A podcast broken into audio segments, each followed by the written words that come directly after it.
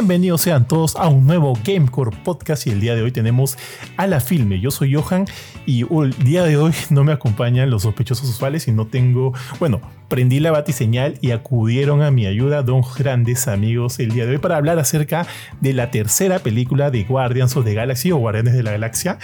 Y bueno, no quiero esperar más tiempo, los voy a presentar. Por un lado está mi buen amigo, el tío Funkeando. ¿Qué tal, mi estimado Paco? ¿Cómo estás? ¿Qué tal amigo? ¿Cómo estás? Un gustazo de estar por acá, poder conversar de, esta gran película en realidad y de nuevo gracias por la invitación. Tío, y te estabas haciendo la rica, ¿eh? porque ya te había invitado una otra vez. no, pues la vez pasada me invitaste tarde, pues muy tarde se fue. Y es que mi pata me dijo para grabar muy tarde, así que fue. fue.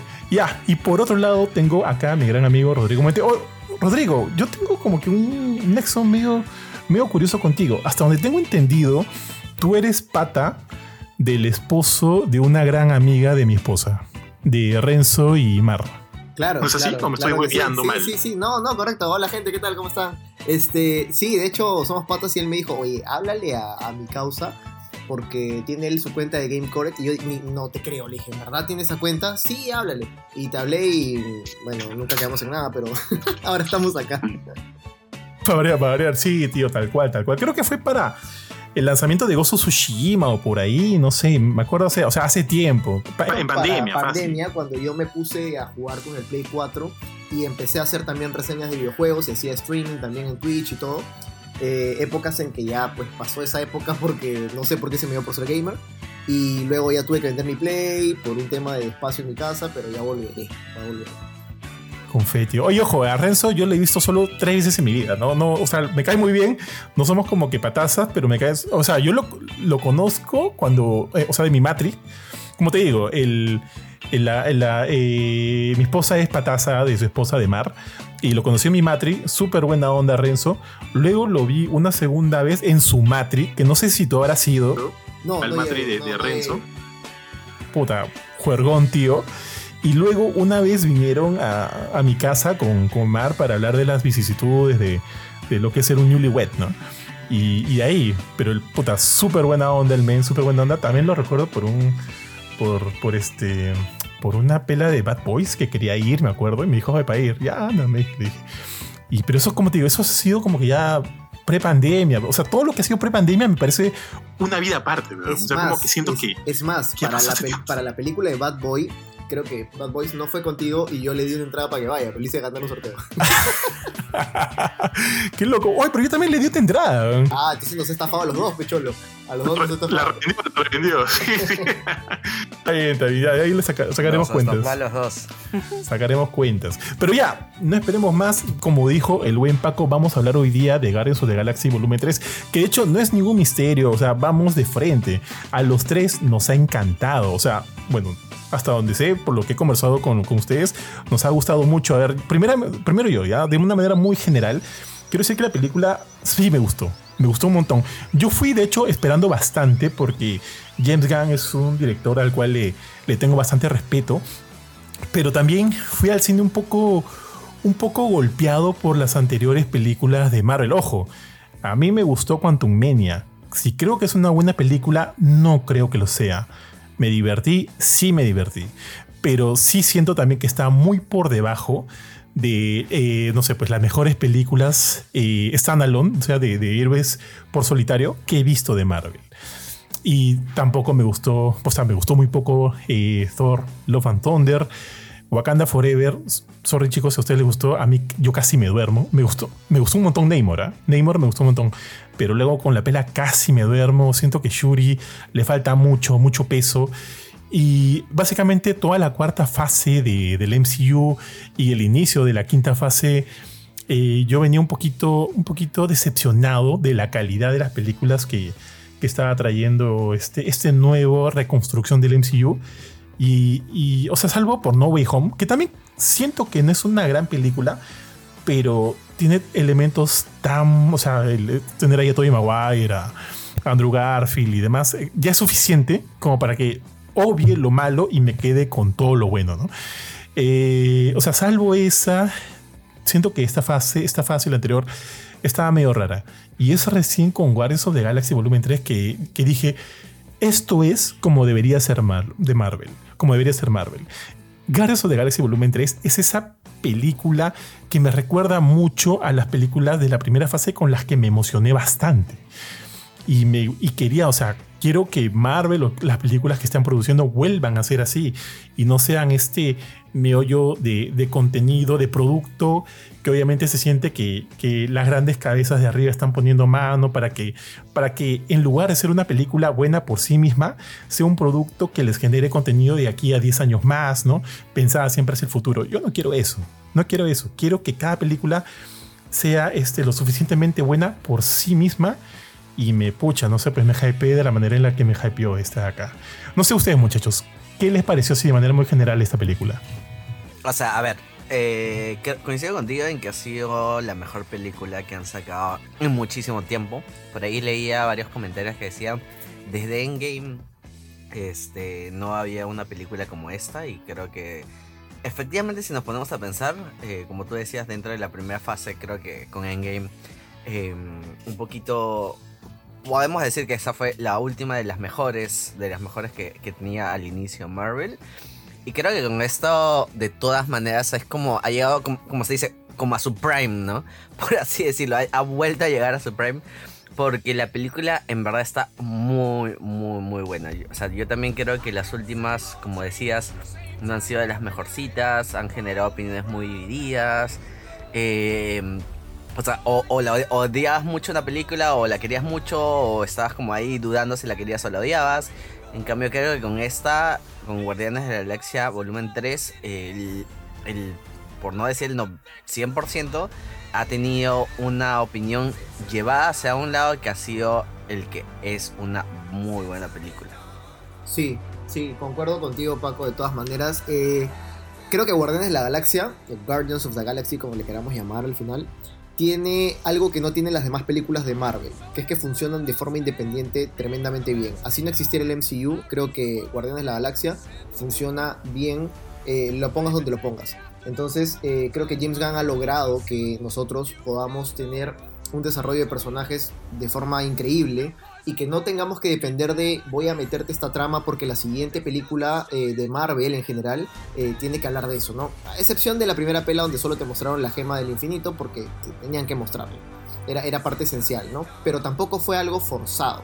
No hemos visto eh, cameos de personajes de Marvel como para, para saber que viene la siguiente pela. No, creo que esta vez a James Gunn lo dejaron trabajar como se tenía que y, le dieron la oportunidad de, cerrar el ciclo de estas tres películas de una forma muy buena. O sea, es, es como, como lo dije en el, en el TikTok y el reel que subí, em, parte del camino es el final, ¿no? Y, lo que logra esta pela también es eh, hacer de que sucedan dos cosas, ¿no? De que eh, nos dé mucha tristeza eh, porque ya llegó el final, pero al mismo tiempo una satisfacción muy grande por todo lo que se ha logrado en el camino. Tal cual, tío. Tú has dicho una cosa que me parece súper importante, el tema de de que Marvel haya dejado ser a James Gunn, ¿no? Eh, en efecto, yo siento que, por ejemplo, eh, yo quiero hacer acá la comparativa con eh, The Multiverse of Madness, donde tuvimos a. Yo, yo soy muy fan de Sam Raimi, por más que muchos, muchos lo odien, yo soy súper fan de Sam Raimi, sobre todo por sus películas de terror, me encantan. Y en esa película sí sentía elementos bien, bien Sam Raimiescos, sea, por decirlo así. Por ejemplo, en los momentos donde la película intentaba así asustarte, mostrando una Wanda misma Evil Dead, este, esta, esta bruja como que persiguiendo eh, a, a, los protagónicos y demás. Y yo dije, ok, aquí hay un poquito de Sam Raimi, pero siento que la película todavía es Marvel por todos lados. No sé si en, en algún sentido están dejando a Raimi ser pero aún así lo tienen bastante controlado. Y eso yo no lo sentí acá. No lo sentí para nada con Guardianes de la, de la Galaxia Volumen 3. Es tal cual tú lo has dicho. Yo siento que Marvel, le, o sea, le dijo a James Gunn, haz tu película y haz como quieras hacerla. Siento que esta es una de las primeras películas donde este, si hay este elemento de película de autor. O sea, tú la ves y dices, ok, esto es James Gunn, ¿no? Esto tiene todos los elementos que James Gunn usualmente le pone a sus películas. Esta idea de, tener una, una trama este, que siempre al final tiene sus elementos feelings, es graciosa. Hay este grupo coral, yo siento que James Gunn maneja muy bien los elementos corales, que cada uno de sus personajes importantes tengan un, aporte eh, significativo en la historia y eso creo que lo hace muy bien. O sea, ahorita nada más con Suicide, de Suicide Squad, creo que lo logró también bastante bien para tener un número grande de personajes. Este, entonces, cuando yo veo esto, yo digo, aquí, aquí está el ADN de James Gunn. Y siento que eso es algo que no he visto mucho en las otras películas. De repente por ahí...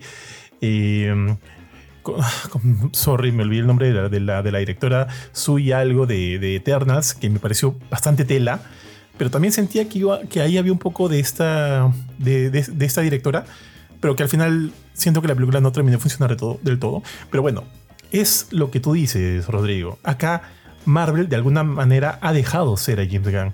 Y eso se nota y eso tú lo disfrutas. Tú lo disfrutas porque se siente que este weón ama a estos personajes, quiere a estos personajes y ama hacer películas buenas, ¿no? Y, eso es, pucha, lo que yo he podido este, abstraer, lo que he podido recoger de, la experiencia en conjunto. Y, y, pucha, a mí sí me parece súper importante y me gustaría que esa sea como que una de los... O sea, yo entiendo que hay una línea, ¿no? Que, una línea este, de argumentos que Marvel tiene que seguir para llegar a su siguiente fase, para llegar a la pelea final con los villanos y demás. Y de alguna manera eso sí se tiene que respetar, pero en la medida en la que se pueda, sí es importante también que le dejen carta libre a los, a los directores. Porque también por un momento yo llegué a pensar, por ejemplo, eh, con Quantum Mania, yo sinceramente llegué a pensar, ya me estoy aburriendo yo de las películas de superhéroes, ya estoy hostigado con todo lo que Marvel este, está como quedando, dando series, películas y demás. Ya me hostigué porque no me entusiasman las otras películas. Pero con esta me doy cuenta, al menos hablo por mí, que no es así. No es que yo esté hostigado. Estoy hostigado de productos enlatados que han sido las anteriores películas. Pero cuando me presentas algo del calibre de Guardians of the Galaxy Volumen 3, yo digo, aquí todavía hay mucho, ¿no? Mucho pan por rebanar. Y yo quiero eso. No sé cómo lo ven ustedes. O, sea, de hecho sí. O sea, básicamente se, resume en, como tú has dicho un poco, de que, o sea, no sé, es la combinación entre varias cosas. obviamente James Gunn manteniendo la esencia de principio, o sea, de principio a fin, en el sentido de que esta en teoría es como la despedida. Em, la, combinación de la película que tiene entre comedia y acción. Em, y, todas esas cosas, o sea, la esencia, cómo la ha mantenido. Y como tú dices, tener productos que han sido como, llamémoslo, enlatados este, las anteriores, que han probado cosas que salían mucho de lo, de lo usual, este, han terminado siendo quizás no un fracaso, pero no el éxito que, pudieron haber tenido las otras películas. Y sí, esta, ¿no? O sea, de hecho, esta acá, como yo lo comentaba con un amigo hace un par de días, tiene, o sea, Guardianes de la Galaxia particularmente tiene una combinación entre la comedia, acción, el sentimiento de familia, este, también que hace que, pueda ser un poco más em, exitosa, ¿no? Desde mi punto de vista al menos.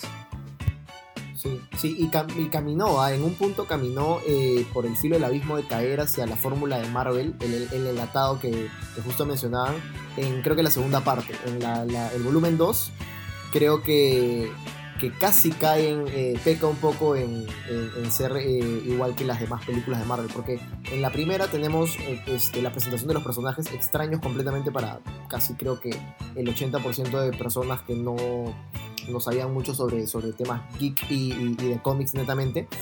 Em, y luego en la, segunda, en la segunda parte ya intentan creo que explorar un poco más a los personajes, pero caían en algunos, en algunos comentarios, chistes absurdos, eh, como que la misma fórmula tal vez que, presentaba Marvel, pero esta tercera em, ha sido creo que una explosión más que nada de sentimiento. Creo que, que James Gunn dijo, me despido de, esta, de, esta, de, esta, de este grupo, me despido de, la marca de Marvel como tal, em, y voy a meterle todo el feeling posible pero al guion como tal, el desarrollo del de los personajes. Le han dado minutos, ha sido larga la pela, le han dado varios minutos a cada personaje para que tenga su papel.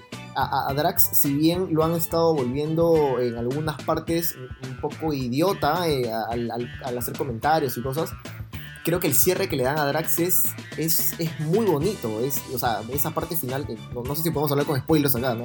Pero este, esa parte final donde, donde Nebula le hace un comentario es este, es, importante. Entonces, eh, hasta este personaje que en algún momento en la segunda película lo pudiste ver como que mal desarrollado, en esta última termina de engranar perfectamente. Sí, de hecho sí, hay que hablar con spoilers y ya, es más, vayamos ya de, lleno a la película. Sí me gustaría eh, diseccionarlo un poquito por personajes e ir hablando un poquito de cada uno de ellos y, si queremos, y si podemos empezar con Drax en buena hora. Saben que yo a Drax siempre lo he considerado como un personaje que, que limita mucho con el espectro autista porque es, es este, o sea, siento que no tiene filtros y aparte de eso, la manera en la cual él este, eh, pone en relieve, pone en, eh, pone en superficie sus emociones es bastante directa, ¿no? Eh, cuando se ríe, cuando comparte una, cuando comparte una risa, es, y eso a veces siento que sí puede, a veces sí, se le pinta como un, como un tonto, medio idiota, y eso al final hace reír a uno, ¿no? Pero siempre, he sentido que tiene este, este espectro autista que de alguna manera eh, lo limita un poco socialmente. Este, pero me parece paja que al final haya encontrado, pues todo, ah, ojo, todos al final son personajes imperfectos y eso es para mí la belleza de, de Guardians of the Galaxy, de Guardianes de la Galaxia. Y justo hablando ahorita del arco de, de Drax, él empezó este, en esta búsqueda de venganza, primero contra Ronan, el acusete, y luego contra, contra Thanos, porque de alguna manera ellos fueron responsables por la muerte de su esposa y de su hija, ¿no? Entonces, eh, esa es la manera en la que lo conocimos, como Drax el Destroyer, Drax el Destructor. Y, este, y es en esta película donde de alguna manera este camino de venganza, que ya, bueno, o sea, ya mataron a Thanos, Ronan está muerto, este camino de venganza finalmente encuentra un punto eh, de conclusión donde él regresa a esa idea de ser padre, ¿no? Porque tú lo has dicho ahorita, Nebula le, hace este comentario de, tú no eres Drax el destructor, no eres. Tu misión o, o la manera que finalmente en la que ella misma lo ve a él es como un padre. Y eso, tío, en ese momento Pucha, casi lloro, weón. Ese momento casi lloro. O sea, ojo, no, no lloré en ningún momento. Yo pensé que iba a llorar en la película. Yo soy súper llorón. Súper, súper llorón. No lloré en la película, lo cual me, me, sorprendió porque hay muchas partes que, que, me parecieron dolorosas, pero dolorosas. Yo amo a los animales y eso, de hecho, vamos a hablar más adelante. Me parecieron dolorosas, pero con lo de, lo de Drax me pareció tan, tan, este, tan tierno y porque también quiero hablar de Nebula. Siento que Nebula es un personaje que ha tenido una evolución impresionante. Para mí inclusive es una de las leads de esta película. Lo que le dice a Drax me parece un comentario tan, este, tan sensible, tan, tan de una persona que, que es capaz de, de ver eso dentro de otras personas y, me parece como que un punto muy, muy fuerte. Y, Drax conecta con esa, con esa idea, ¿no? Tú no eres Drax, el destructor, tú eres un padre. O sea, tú, tu misión es ser padre, es guiar, es, es estar ahí para los demás, para estos niños que ahora necesitan de esta figura. Y creo que Drax lo entiende y, y pucha, pucha, tío, yo casi lloro. Es más, me dio mucha pena cuando Drax se despide de, de este, de Mantis. Porque siempre lo sé, lo sé, lo sé, este, siempre los he sentido como que un padre y una hija. Siempre los he sentido como un padre y una hija. Y ahora de alguna manera Drax es padre, pues, ¿no? De varios niños. Perdón, estoy funkeando. No, o sea, lo que tú. Solamente era el corte que también a mí me dio. o sea, lo que pasa es que la película en varios momentos, o sea, llega más largo de la película, nos da un montón de momentos en los que nos toque el corazón un montón y eso hace que también esta película tenga creo que vaya a tener bastante éxito y que a todos nos haya gustado porque nos ha conmovido, a montones y uno de esos momentos ese es lo que tú dices, ¿no? Este eh, de, de, que de cuando o sea, Drax finalmente te, genera como pena, ¿no? O sea, cuando, cuando estás ya ahí con. O sea, cuando se está despidiendo, cuando o sea, cuando, cuando también este, Mantis como lo defiende y después cuando se... O antes de despedirse, es como ¡Ah! ¡Maldición! Y, y eso, esos son los momentos en los que muchas personas han llorado. Sí, sí, sí. De hecho, este, lo que pasa es que ahora que, mencionabas lo de Nebula, em, qué, importante ha sido cómo, cómo desarrollaron este personaje porque ella creo que encamina toda la, la, la película. O sea, esta tercera película creo que la encamina y la... Al cual, al cual. Entonces eso, eso me pareció genial. Eh, de, ser un personaje donde solamente tenía rabia, ira y, la querías ver matar a Gamora todo, a cada segundo que aparecía en pantalla. Creo que le sirve mucho, y hablando dentro de la pela como tal y del universo Marvel, le sirve mucho haber perdido a, los guardianes en, Infinity War y conocer a los humanos y convivir con ellos durante la pérdida de esos cinco años donde no hubo nadie en el, chasquido, ¿no? Y ya tienes una, un personaje súper maduro que, literal, o sea, si Quill se la pasaba borracho por, por, Gamora, ella estaba liderando todo. Sí, tal cual. Nebula me ha parecido una, una de, los, de las MVP de esta película. Eh, es como, como que ella cogiendo un poquito el rol de Quill durante las primeras horas, dando las órdenes. Este, es más, yo pensé que iba, iba, ella iba a terminar como el, como el líder de los, de los guardianes, lo cual me hubiera parecido también bastante bonito. Pero al final, esta idea de que ella también se quede junto a Drax para liderar esta nueva sociedad que se, que se ha formado, también me parece genial. Porque eso también la pinta ella como una líder, ¿no? Una líder, o sea, ella es una líder nata. Y eso me gusta. Me gusta que esta película esté, esté mostrándonos esos otros lados de ella. Y hay un momento, o sea, Ojo, si están escuchando este podcast, de hecho ya han visto la película porque asumo que no se van a querer spoilear por nada del mundo. Pero en un momento cuando evidentemente este, durante la película este, Rocket es herido y Rocket este, en el tiempo actual ha estado prácticamente fuera de acción casi toda la película. Llega si no hasta recién hasta el tercer acto. Y ha estado como que con el respirador este artificial y demás. Y en un momento ya cuando lo rescatan, lo curan, lo salvan y este, todos están distanciados. En un momento Rocket habla y todos lo escuchan por el comunicador. Cuando Nebula escucha a Rocket, es como que, como que le da un, un, un, suspiro de querer llorar, ¿no? De, ah, estás vivo, estás bien. O sea, y, no me acuerdo qué es lo que le dice, pero siento esa sensación tan humana dentro de ella, de saber que su amigo está a salvo, de, que de saber que su amigo está bien, que eso, como justo lo dijo ahorita Rodrigo, lo hemos visto tan dura, tan este, con esta, con esta rabia de venganza dentro de ella, siempre queriendo asesinar a Gamora cada vez que la ve, viéndola a ella humana, que es como ya lo hemos visto en, varios momentos de, otras películas, este, a mí sí me conmovió, tío. Porque yo digo, qué paja el personaje de Nebula, qué paja toda esta evolución que ha tenido desde la primera película. Y siento que este siento que me he encariñado un montón con ella y quiero seguir viéndola. Yo no sé si la actriz, ah, mil perdones, Karen Gillian va a seguir o no con el personaje, pero me gustaría seguir viéndola porque es un personaje que, que siento que todavía puede aportar mucho más. Pero considerando que Drax, creo que Drax ya, ya le tiró el GG a, Marvel, creo que ya no va a seguir con el personaje este, de Bautista. No sé si, si Nebula va a ir por ese mismo lado, pero sí me gustaría seguir viéndola porque siento que todavía se puede explotar mucho más, ¿no? Eh, ya perdimos una Gamora, entre comillas. ¿Por qué no seguir, no? De repente este, trabajando con Nebula, porque es un gran, gran personaje. Y, y de todos, siento que ha tenido el arco evolutivo más bonito más bonito y siempre como que en pos de crecer. Y eso me gusta. por, por, esos cambios que tú que justamente dicen este, que, que, ha tenido Nebula, sí, claro, ha tenido la evolución quizás un poco o sea, más notoria eh, a lo largo de estas tres películas, perdón.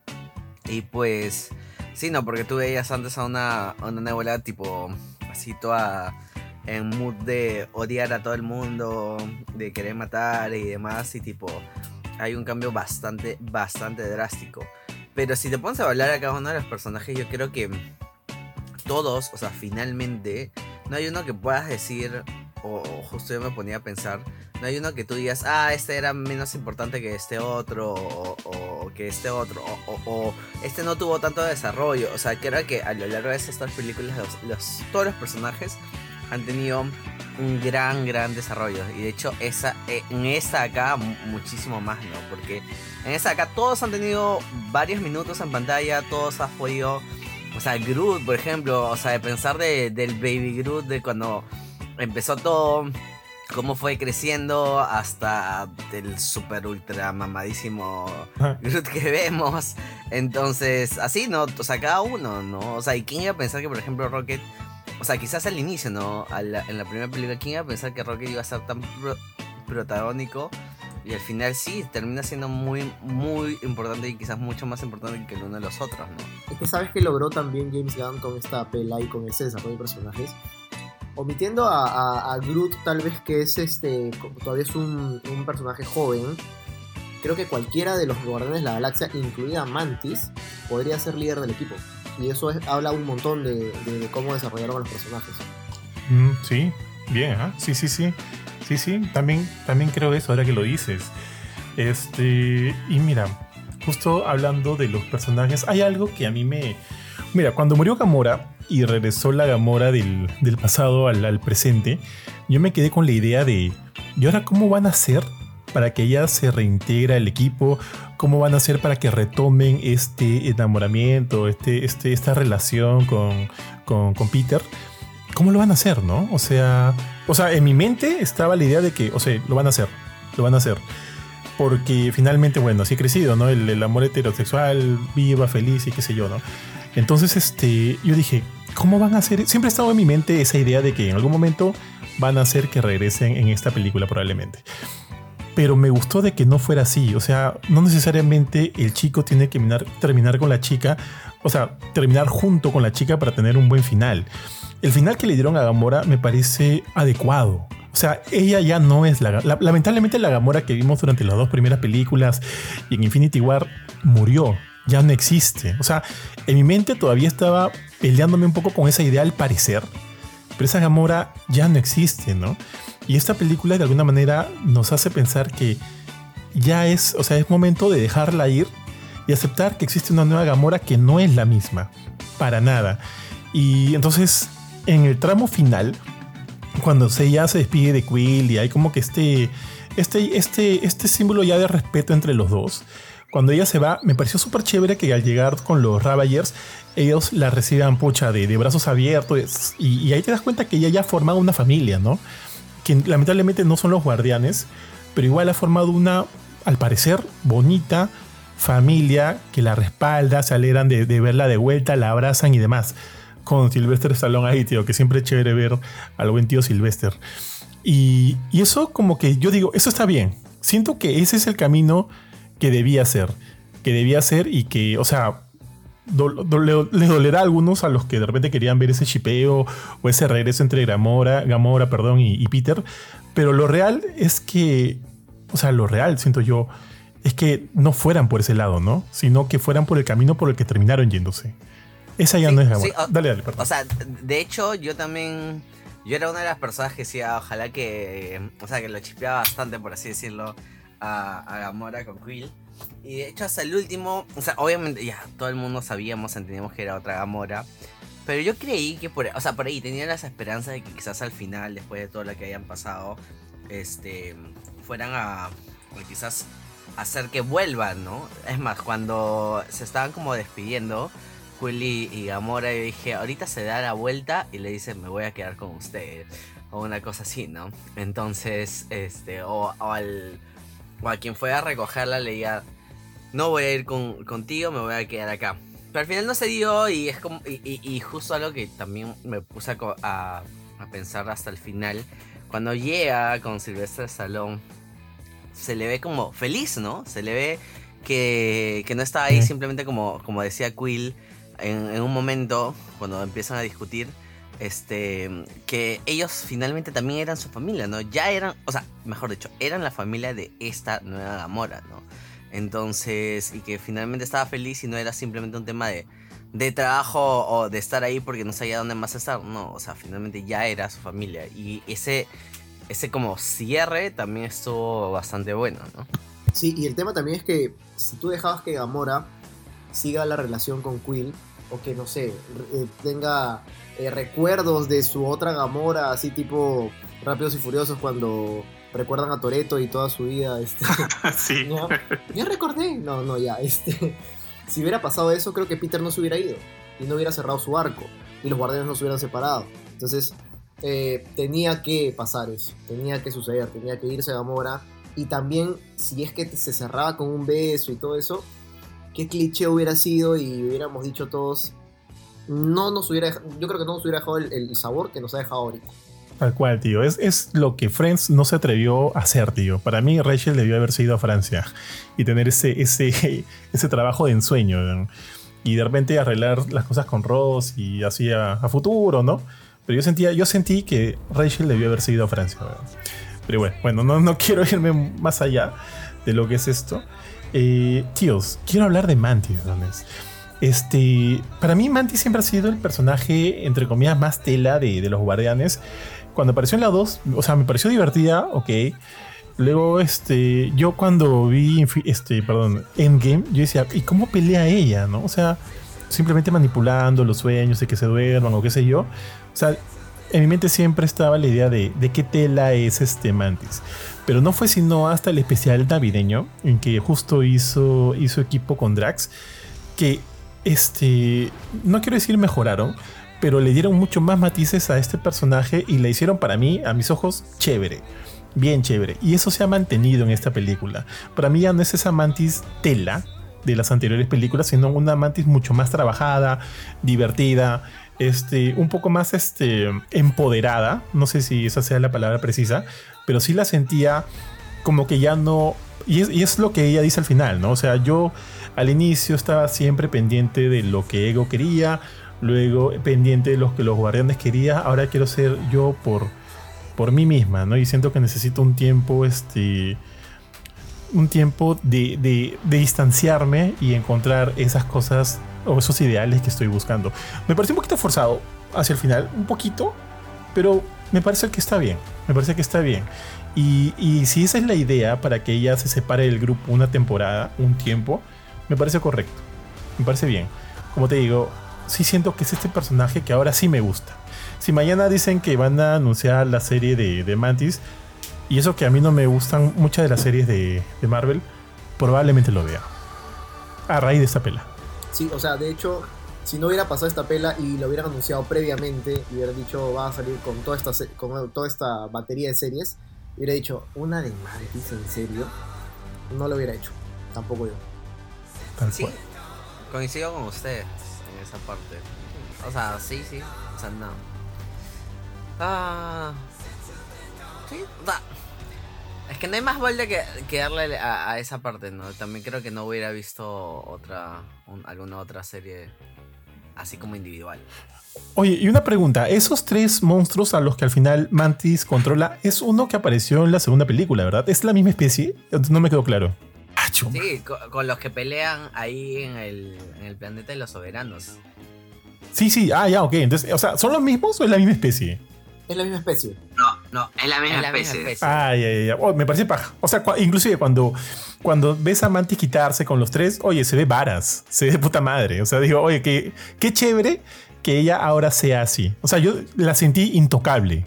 Cuando antes sentía que era el personaje más débil, entre comillas, y el más vulnerable, en ese momento en el cual se iba, luego de despedirse de Drax, tío, que ese momento, como te digo, sí me dio bastante pena, porque a partir de la, del, del especial navideño yo sentí que había un, un, feeling muy bonito entre los dos. Cuando Drax se despide de ella, se le cae su lágrima y ella se va, se da simplemente media vuelta y se va con los tres monstruos. Y dije, oye, qué varas es este personaje y qué chévere se ha vuelto y qué paja que la hayan vuelto así. Ya no es Monse, ya no es Stella. Pero ya, oye muchachos, ahora sí, al alma de la película, Rocket. Qué bestia, en verdad, qué bestia. No pensé que me iba a doler tanto, pero porque en verdad sí me dolió un montón toda la historia de origen de Rocket. Ha sido como que secuencias con muchos de estos ojitos tiernos y temerosos mirando a la cámara a cada rato, ya sea por parte de él o no me acuerdo el nombre de sus amigos de la nutria, del, del Walrus, Walrus y, y, del conejito. Y sentía que mi corazón ya no iba a aguantar más, weón. Todas esas escenas del flashback me dolieron un montón y me hacen pensar qué buen, pero qué buen villano es este el alto evolucionario. Qué buen villano que es porque temí, o sea, yo ya sabía o, o, pre, o, presumía que todo lo del pasado no iba a acabar bien, o sea, como que lo presumes, pues, ¿no? Pero no pensé que me iba a doler tanto, porque siento que esos son los elementos donde llegan, le metió todo el, todo el, este, todo el feeling desgarrador para que evidentemente te, te choque. ¿Cómo vivieron esa parte ustedes? Lo que pasa es Mucha. que... Ah, dale, Paquito, dale, dale. dale. No, dale, dale, dale, mejor dale tú. Gracias. Eh, lo que pasa es que creo que ha tocado una fibra que igual para hasta, hasta los que no son pet lovers, creo que es algo bien, bien sensible, ¿no? El maltrato animal, que hoy por hoy es súper fuerte este, y se promueve bastante el, cuidemos a los animales, adoptemos y toda la onda. Eh, creo que te toca bastante al fondo, ¿no? La fibra y todo.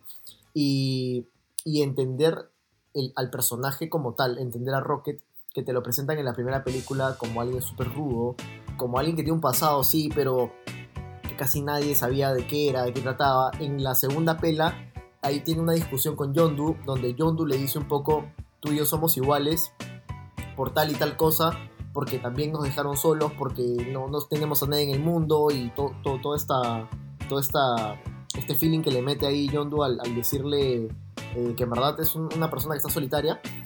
Eh, y, en esta descubres, en verdad, todo lo que ha vivido este personaje.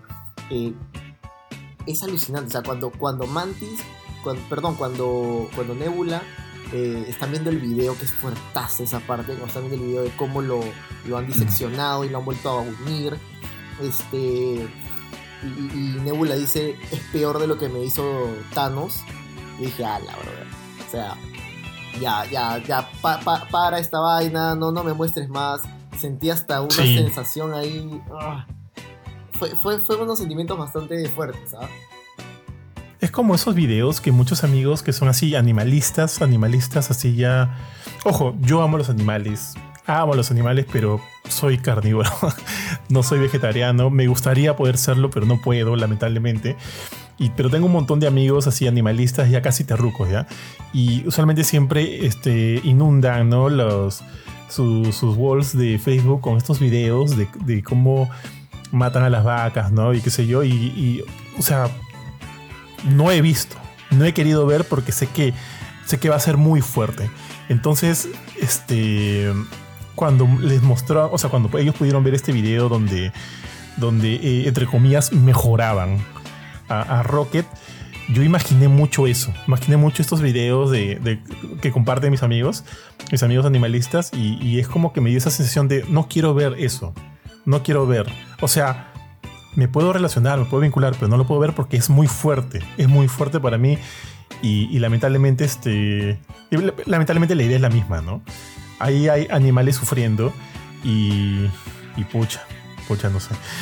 Pero, pero yo siento que son, o sea, de hecho siento que las escenas, o sea, sí son fuertes, o sea, de hecho uno ya con los trailers hacía la, la idea de que íbamos a ver mucho de esto, literalmente gran parte de la película ha sido eso, em, porque obviamente es como el, parte de la trama principal, no decir la trama principal, entonces, este, pero de hecho, o sea, a mí me pareció genial que, que pudiéramos saber mucho más de, del pasado de Rocket, ¿no? Porque ya en las anteriores se veía que Rocket no quería hablar de su pasado, eh, no sabíamos cómo quizás había llegado a eso, y acá nos lo, nos lo presentan como así, ¡ta! Toma de una, quería saber su pasado, ¡pum!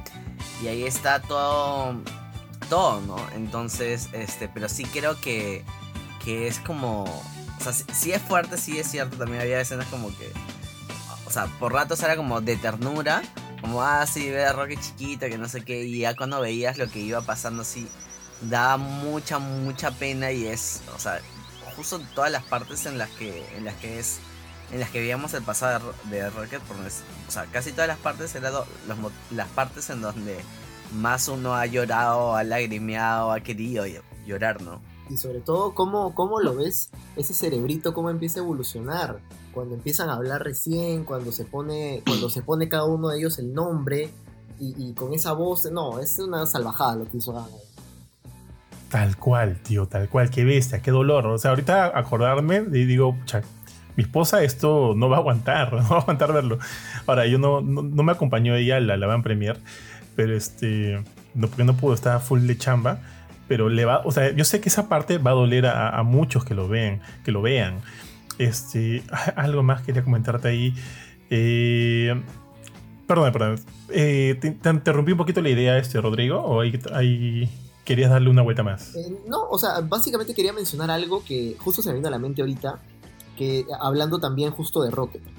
Em, la, eh, la- cuando recién empieza la película de Guardianes la Galaxia siempre empieza con una canción. Y esta vez empezó con Creep. Y ha sido una cosa brutal que empiece con Creep y con los recuerdos de Rocket y cómo él eh, camina hasta llegar a donde Quill que está todo ebrio. Esa escena ha sido increíble. Me ha gustado, esa creo que es la que más me ha gustado. La, anterior de este eh, Blue Sky también me gustó de la 2, que fue chévere. La 1, ¿cuál fue la 1? Eh, con la de Peter, creo, ¿no? Que estaba buscando el orbe, ¿cierto? Come and get your love. Ah, Esa. De Redbone. Exacto. Esta la bailé para mi matri, tío. Me encanta esa canción. Buenísima, buenísima. O sea, Sí. las tres han sido buenas, pero Es muy chévere. creo que esta de Creep Sí. me, me tocó un poquito más. Me tocó un poco más. De hecho, usaste esa canción para tu reel, creo, ¿no? Claro, sí lo sé, lo sé para mi reel. Ya ahora cuando lo vean, ya la gente la haya visto, va, va a enlazarla mejor, ¿no? Sí, sí, sí, sí. Yo, yo usé Fox in the Ram porque me encanta esa canción, que creo que lo utilizaron para el... ahora, yo- ya hablaremos de eso más adelante, qué fuerte el elemento de la música y qué bien manejado lo tiene James Gunn, pero ya, ya me acordé lo que les quería decir, que este... que también siento que si bien cuando, luego de es, perdón, luego de Infinity War los únicos guardianes que quedan son Nebula y, Rocket. Y yo asumo que ahí la, este, vínculo de amistad ha ido creciendo bastante es donde obviamente empezó y hasta este punto donde, donde vemos a Nebula realmente preocupada por el bienestar de, de su amigo, de Rocket. Y no solo por eso, porque en realidad ambos han sido manipulados. Ella dijo, ya, ok, Thanos no me hizo esto, o sea, no, no llegó a ese nivel, pero ambos han sido dos personajes que han sufrido mutilación. Y si eso no te une, entonces no sé qué te puede unir. Y, me gusta eso, o sea, me gusta que, que se hayan encontrado. Son como dos almas que sufren, que se han encontrado. Y ahora otra cosa, si bien siempre hemos tenido esta idea de, de familia, de los guardianes, lo cual es cierto. O sea, sí, yo siento que to- todos ellos, entre ellos, se aman. Sí. Pero qué tan fuerte debe haber sido esa experiencia para Rocket para jamás haberlo contado. O sea, ni Peter, probablemente Groot, no sé, probablemente no, ni Peter, ni Groot, ni, Gamora, ni Nebula, ni Mantis han conocido de la existencia de, de estos otros animalitos, de la Nutra y los demás. Yo asumo que no, porque es algo que, que evidentemente ha sido tan doloroso que simplemente el hecho de volver a acordarse de eso le genera dolor y simplemente no hablo de eso porque no quiero volver a conectar, ¿no? Y en la película Rocket dice, estoy cansado de huir. O sea, yo ya me cansé de correr, ya me cansé de huir. Y es como que voy a afrontar este pasado tan doloroso. Y es ahí donde va este a, a, a buscar a los, a los, a los otros. bueno, ahí es donde encuentra a los otros animalitos. Y es ahí donde también Rocket se da cuenta de que él es de la Tierra también, ¿no? Es un raccoon al final. Y, y ya. Entonces, sí siento que, que han hecho un gran trabajo ahí. Que, que, le ha dolido a todo el mundo. Que probablemente le dolerá a cualquiera que vea la película. Quiero que, quiero, quiero que un buen amigo mío, que es este. que tiene una sensibilidad muy grande por los animales, la vea y me cuente qué tal, si la ha podido soportar. Porque yo siento que eso está. En verdad está al borde de que alguien se salga de la sala. Porque es muy. Es, es muy doloroso ver cómo el, el alto evolucionario hace lo que quiere con ellos. Hablando de justamente de él, ¿qué les pareció el villano? Yo creo que estuvo bastante bien desarrollada, la verdad. O sea. mm, yo, o sea, también. O sea, a nivel. o sea, como personaje. O sea, se sabe a la par que cuando desarrollan la historia de Rocket. Conoces un poco más de- del villano también en el pasado. Conoces como. por qué es como un Robocop prácticamente a nivel cara. Eh, conoces como su odio y el por qué lo quiere tanto. Este. Y creo que ha tenido un, buen desarrollo, ¿no? Incluso a, nivel lucha también, la lucha que eh, cuando. O sea, la lucha final que tiene también es bastante buena, aunque hubiera sido chévere que hubiera durado un poquito más.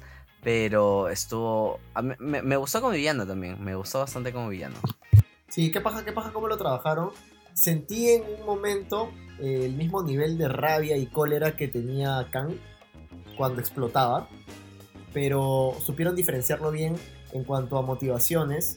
Y, y qué pena que no hubiera estado, me hubiera encantado que hubiera estado detrás de, de la historia de los guardianes. y que este es el desenlace. Hubiera sido genial. Eh, pero para mí ha sido un gran villano. Aunque al final creo que el, villano de, la película como tal son los demonios de los guardianes, ¿no? Ellos mismos. O sea, ellos mismos luchando contra sus propios demonios y cómo eh, emanciparse de esto y ser libres al final para tomar cada uno su, camino, ¿no? Pero creo que el, alto evolucionador funciona súper bien eh, para, para culminar el arco de Rocket, ¿no? Sí, tal cual, tal cual. De hecho, es, por un momento yo pensaba, ¿y si lo hacen a él el villano en lugar, el villano de la, de la fase en lugar de Kang? Ya sabemos que Kang está metido en varios, perdón, Kang, que digo, del actor, me fue el nombre, son las lagunas ya de la edad está metido en varios problemas y no sabemos si va a seguir o no, qué va a pasar con el personaje de Khan, si lo van a recastear o no. Mientras veía la película, en mi mente era, ¿y si, y si se apoyan de este weón? Porque al final lo han dejado, lo han dejado vivo. Si se apoyan de él, no me molestaría, sinceramente. Sé que Khan eh, tiene un scope mucho más grande. Mucho, mucho más grande por todo este elemento multiversal que viene, atrás de, que viene detrás de él, ¿no? Eh, así, que, así que bueno, no, sé si, eso le jugaría en contra al alto evolucionario, pero él tal cual como personaje me pareció bastante completo. Por ejemplo, pero sí tengo una queja ahí porque yo siento que el, el me intimidaba mucho, mucho más durante los segmentos del, flashback. ¿Por qué? Porque evidentemente yo no quería que le hiciera daño a estos animalitos. Y cada vez que aparecía era como que, Tamara, ahorita les va a hacer algo, ¿no? O cuando iba y trataba mal a, a Baby Rocket, también me molestaba, ¿no? Cuando le decía, ¿Cómo tú te diste cuenta que se necesitaba de esto para que mis experimentos lleguen a, buen puerto? ¿Cómo? O sea, lo pateaba, lo lanzaba. Eso me da cólera. Era como que, puta, yo quería pegarle. O sea, quería pegarle al evolucionario, ¿no? Y, siento que durante esos segmentos es donde más me asustaba su presencia. Mucho más. En la siguiente parte, en, la, en donde ya están en las mechas y demás, ya no tanto. Sí tenía este poder como que hacía explotar todo y, y yo decía, y en mi mente era como que oh, no lo utilices contra, contra los héroes, por favor. Pero sí sentía que su presencia era más amenazante, ah, o sea, durante las primeras partes de la película. No es una gran queja, es una quejita nada más, pero sí, se, perdóname, sí sentía eso. Fuera de eso, el pata, o sea, muy bien. ¿ah? siento que de las tres películas de los guardianes, yo con, con Ronan, en verdad, no, no me motivaba mayor cosa que, que, risa, porque el nombre Ronan el Acusador me da mucha gracia. Con Ego me parecía carismático porque Kurt Russell es súper carismático, pero tampoco me pareció un gran villano en realidad. De por sí, la segunda película, al igual que creo que lo dijo Rodrigo, no me parece la mejor de los tres, de hecho está un poquito baja. Esta, yo digo, qué buen villano. Qué buen villano para una cartera de villanos que es un poquito de Marvel que es un poquito, este, no sé, que no, no está de todo nivelada, ¿no? Yo rescato a Loki, obviamente a Thanos, por ahí algunos más, pero no, no muchos. Y siento que el alto evolucionario va a llegar, o sea, ha llegado para estar entre los mejores villanos que he visto en, las películas en las series de Marvel, definitivamente. Y bueno, pues o sea, a ese actor, eh, acá tengo el nombre, Asu, Chukbudi Iwuji, no sé si lo estoy diciendo mal, mil perdones a, a quien por ahí sepa cómo pronunciar su nombre. Yo lo conocí en la serie de Peacemaker. Era, es, no, sé si, no sé si han llegado a ver esa serie que a mí me parece muy buena, o también de la mano de James Gunn. Ahí lo conocí a este actor y dije, oye, puta, qué chévere, ¿no? No, no quiero spoilear, pero como que lo perdemos muy pronto en la serie. Y, este, y, y me parece paja que James Gunn lo haya traído, o sea, haya llamado al actor para esta película. Lo cual este, me pareció paja verlo. Creo que tiene mucho talento el tío. ¿ah? Y si lo han dejado vivo, me gustaría verlo alguna otra vez más. Ojo, yo tampoco, yo no. Sí, o sea, yo sí conocía el alto evolucionario, ¿saben de dónde? De la serie animada de Spider-Man este, Unlimited. No sé si la llegaron a ver en Fox, Kids en su momento. Fue la que. no me acuerdo. Cuando ah, sí, sí, sí. Cuando, terminó Spider-Man del noventero ¿Te acuerdas cuando van a rescatar a Mary Jane? Siguió otra serie que se llamaba este, Spider-Man Unlimited. Y es ahí donde va la contratierra y conoce a todos estos seres que son, este, que son obviamente animales antropomórficos. Y es ahí donde sale el alto evolucionario. ¿Llegaron a ver esa serie o no? Me parece que sí, pero no me acuerdo nada. Qué malaza, fue malaza. Y duró creo que seis capítulos, siete capítulos, porque no tuvo mucho éxito. Pero es ahí donde lo conocí y me pareció bajado. Bueno, pues que ahora, que ahora lo utilizaran para una película. Muchachos, Adam Warlock, ¿qué les parece? No, es que tengo, tengo conflictos ahí. Me gusta el actor, este, me gusta, ¿cómo, ¿cuál es su nombre? ¿Porter? ¿Cómo es? Eh, Will. Will. Will Porter, ¿no? Ya. Me, me gustaba el cast para él. Cuando vi los trailers vi algo súper imponente, pero lo nerfearon al final. Y eso creo que es lo único que creo no me gustó mucho. Ahora, sí claramente hay un sustento porque ahí ya dice que lo sacaron muy rápido el capullo eh, y que no estaba totalmente desarrollado mentalmente. Pero, pero sí sentí que lo nerfearon un montón. Sí, de hecho sí, al, al inicio, en realidad la película inicia con él y es tal cual tú lo dices, imponente al inicio, ¿no? Porque como que se bajaba rápido a muchos de los guardianes, casi mata a Rocket y demás. Y luego, este, como que ese fue su gran aporte. Ya luego lo, volvimos a ver en el final, cuando salva a Quill. Pero digamos como que ese es su gran aporte de la película en la primera parte. Porque luego de eso ya no lo ves tanto, ya no, ya no, ya no tiene tanta relevancia, tanta importancia. Sabemos que esta, esta adaptación o esta este enfoque de, Adam Warlock es muy distinto, muy, muy distinto de los cómics, donde tiene todo un. O sea, donde tiene mucha más relevancia con el elemento de las gemas del infinito. Este, ser este. Eh, ah, en fin, ya no sé, se me fue la palabra. O sea, es, es muy distinto. Yo no soy de este tipo de, de, fan purista y hater que dice que si no es igual al cómic, es una basura. No si lo vamos a adaptar a, películas, a este, a este personaje y necesita cambios para funcionar en base de las cosas que ya han pasado, porque evidentemente ya no existen las gemas del infinito en este momento del MCU, yo no tengo ningún problema. Pero sí siento que se fueron mucho a lo, a lo tonto. Que se entiende, como, como dijiste ahorita Rodrigo, ¿no? porque recién ha salido el capullo. Pero considerando que tengo una película llena de, de personajes similares, uno más siento que no le suma tanto. O sea, a ver, yo también, o sea, también al inicio veía como que lo habían nerfeado un poco porque em, el... ¿Cómo se llama esto? O sea, Adam Warlock era un personaje que creo que muchos, tipo... Ay, se me fue el nombre. No. Ah... Mephisto, tipo Mephisto, que, todo el, que todo el mundo quería que apareciera, que no sé qué. Bueno, apareció al final de la 2 un poquitillo y todo el mundo decía, ah, va a ser un gran personaje. Y... Y un poquito como, o sea, no fue el gran personaje que todos hubiéramos querido, porque sí, quizás es muy un personaje importante, que no sé cuánto. Y también sentí que lo nerfearon, por así decirlo, que, que se lo bajaron, le dieron no le dieron tanta importancia, pero creo que es un poco como tú decías, este, Johan, para, para quizás en otras películas darle un poco más de, desarrollo, ¿no? Porque creo que, claro, el desarrollo en esta, en esta trama, en esta película, perdón, no estaba tan centrado en, en él, sino más como en el que estaba detrás de él, que era como el, el alto evolucionador, ¿no? Entonces, este no es que me haya disgustado, o sea, me gustó. No me súper gustó, o sea, sí, claro, me hubiera gustado ver un poquito más, un poquito más de desarrollo, pero como dices, es como un bebé recién salido del capullo, em, literalmente, y es como todavía está aprendiendo para hacer más cosas, ¿no? Sí, a mí no, a mí no me molesta, ponte la, el, humor de Marvel. Me gusta, me divierte, si no, no iría a verlas, ¿no? Y, y, y Adam Warlock en sus momentos me dio risa. Y es como que, ok, pero si hubiera esperado una cosa distinta, este, a lo bueno, o sea, ya para reírme tengo, pucha, tengo a, a, Quill, tengo a Groot, tengo a, a Rocket por sus momentos, pues no tengo a, a Drax, tengo a Mantis. Por eso justo decía que uno más. Claro, sí, de hecho, este, o sea, tienes ahí la dosis para poder reírte, pero creo que también han, han intentado buscar un poquito este camino, por lo mismo que que se quedaron sin, sin trama para Warlock. ¿Ustedes llegaron a ver eh, las chicas Gilmore o no? Eh, Gilmore, Girls. Sí, sí, sí. Mm, no, no, no, no. Yo sí no leí un poquito de la serie. Pucha, yo era súper fan, weón. Y sale ahí, sale ahí de Shanghai, ¿no? Me ha, me, o sea, me ha encantado volverlo a ver ahorita, como que teniendo un, un resurge de su carrera, también gracias a su hermano, pues, ¿no?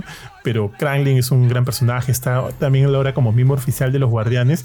Y hay una chivola que no sé quién es. ¿Es conocida? Ahí sí, de repente mi, mi, este, mi, mi bagaje en los cómics se pierde un poquito. No sé si la chivola es conocida, es importante. Según lo que yo escuché saliendo de la, de la sala, y creo que Jesús fue uno de los que mencionó, es la hija de, eh, Capitán Marvel.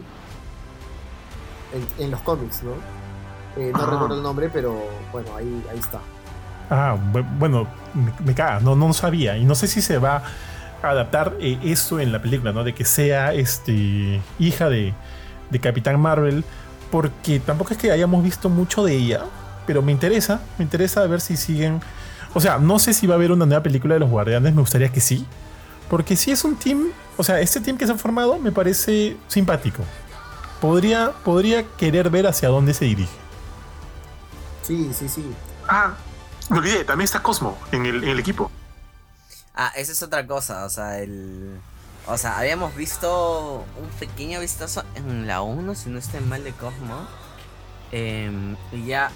Sí, y ya... ya eh, bueno, en la 2, nada, si no estoy mal. Y en esta, como le han dado también un papel importante, o sea, bastante importante, es más, en, casi como en la parte final, ¿no? Y, e igual al inicio era como gran parte estaba, salía él, ¿no? Salía él. Y ahora entiendo por qué veía algún, algunos merch eh, o ya algunos productos con, con Cosmo, ¿no? Y es que justamente por eso, ¿no? Que le dan una importancia bastante, bastante grande o significativa en todo caso. Y que me, me gustó, ¿no? Me- a, a mí particularmente me, me- me gustó como personaje que en esta oportunidad ya hayamos conocido un poco más de él, ¿no? Acá creo que es ella, ¿ah? Creo que es una perra acá. Sí, es una perra, claro, porque dicen perra mala, ¿no? Entonces, este, sí, es una perra, ¿no? O sea, sí, una hembra. Claro, Es Laika. Sí. Laika. Tal cual, tal cual.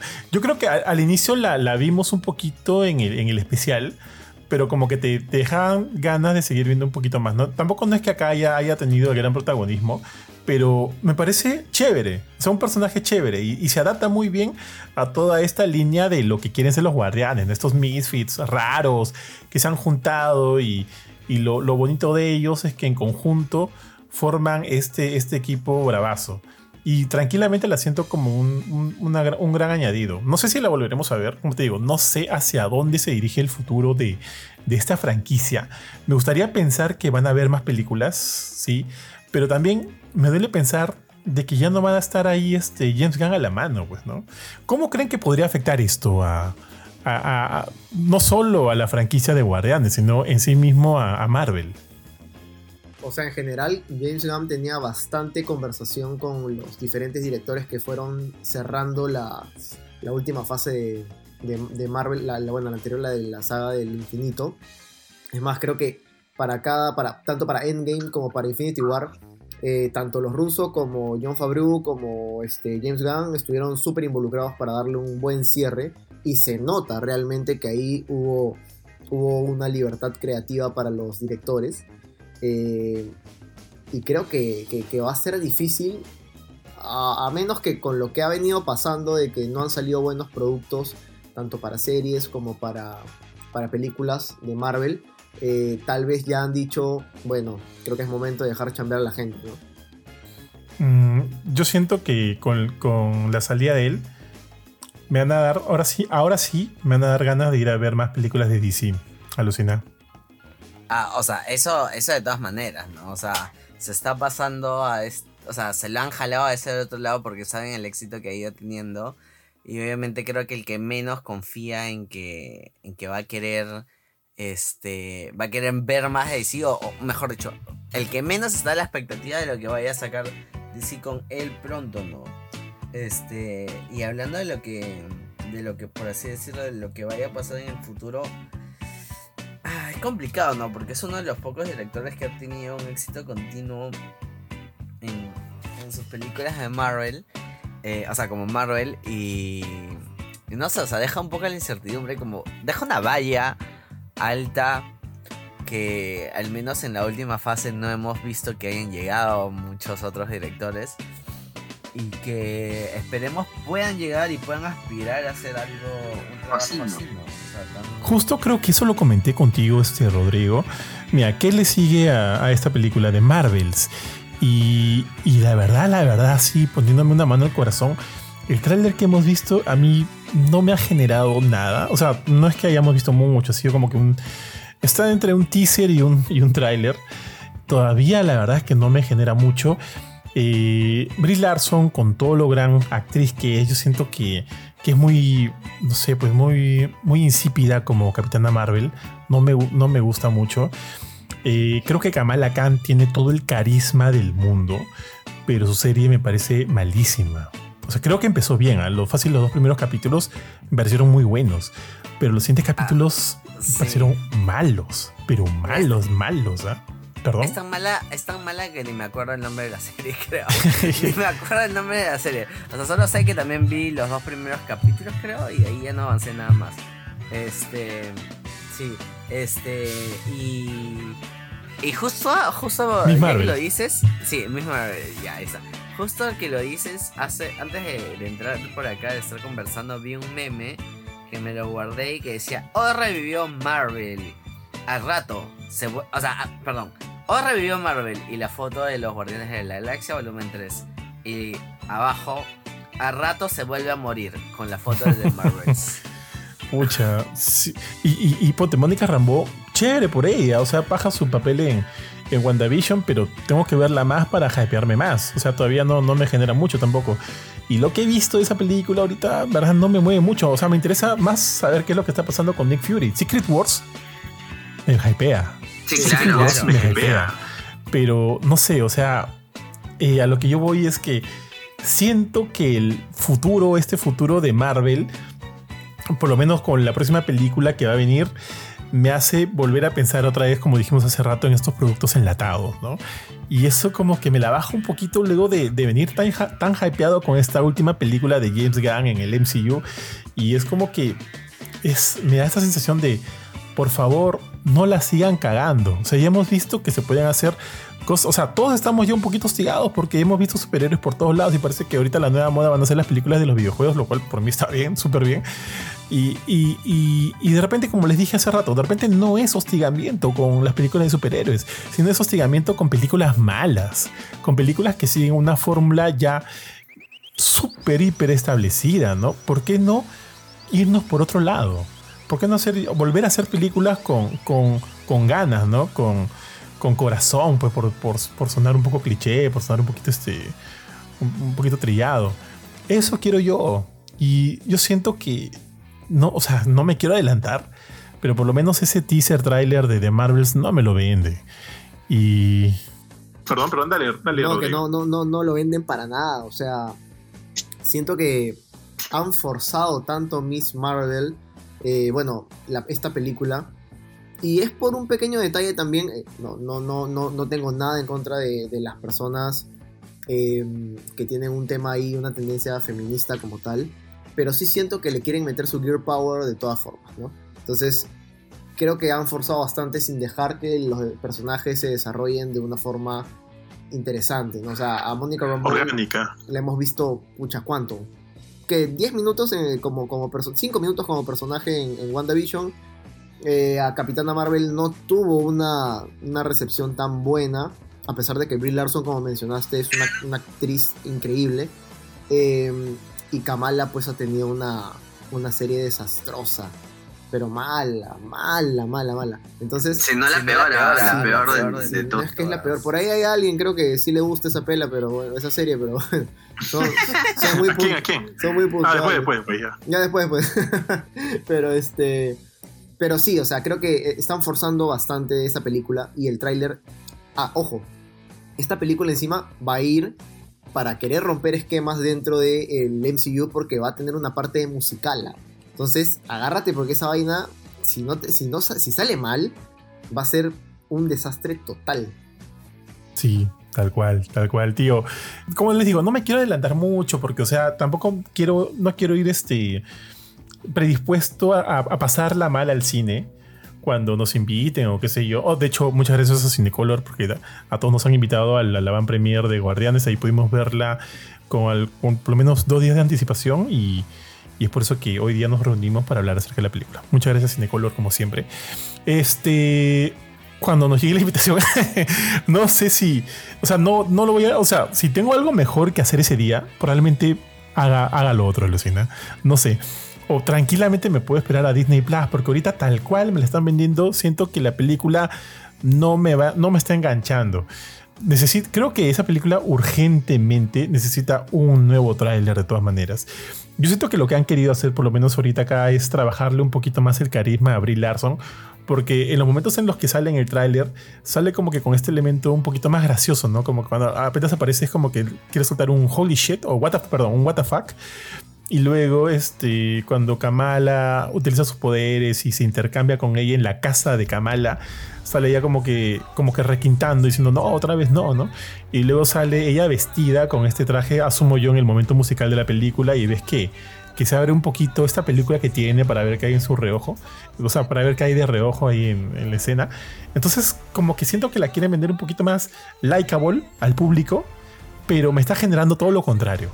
Pero bueno, ya no sé, ya hablaremos de eso cuando se estrene la película. No, no quiero ir mucho más allá porque hoy, ya creo que estamos felices, ya que estamos hablando de Guardians of the Galaxy Volumen 3, ya haremos este, llegado más adelante. Pero a lo, que, a lo que voy es que quiero que sigan con esta tendencia. Y repito lo que dije al inicio. Yo no soy de esas personas que le ha, que le ha tirado pucha barro, barro a Quantum Mania. Porque sí sé que muchas personas la han odiado. Yo no lo odié. No sé si estoy mal o no estoy, o estoy bien, no sé. Yo no lo odié, la disfruté. Pero que podría haber sido una película mejor, definitivamente. Mucho mejor, definitivamente. Creo que es una mala película, probablemente sí, ya, probablemente sí. Pero la disfruté, al final, al final la disfruté. Eh, pero sé que se pueden hacer muchas cosas mejores y Guardianes 3 es una prueba de eso. Es una prueba de eso. Yo no sé cuál sea el destino de Marvel, sinceramente, no sé, porque yo sí he estado un poco hostigado de sus películas, pero si me siguen dando experiencias de este nivel, o sea, yo de seguro voy a seguir yendo al cine. Porque inclusive en un momento pensé, si ya me estoy aburriendo de Marvel, ¿en qué momento dejaré, o sea, dejaré de querer ir al cine a ver una película? Y eso ustedes saben que ya es como una bola de nieve, ¿no? Dejas de ver una película, luego, de, luego dejas de ver una serie y para el final de la fase ya no sabes qué onda, pues, ¿no?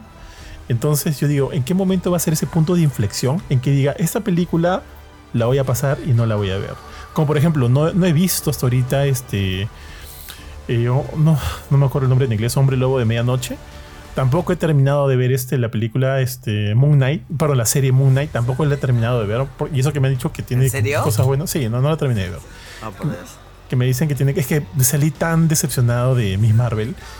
Y, y sí vi, ponte, sí vi She-Hulk. Y She-Hulk me pareció entretenida. Sinceramente me pareció entretenida.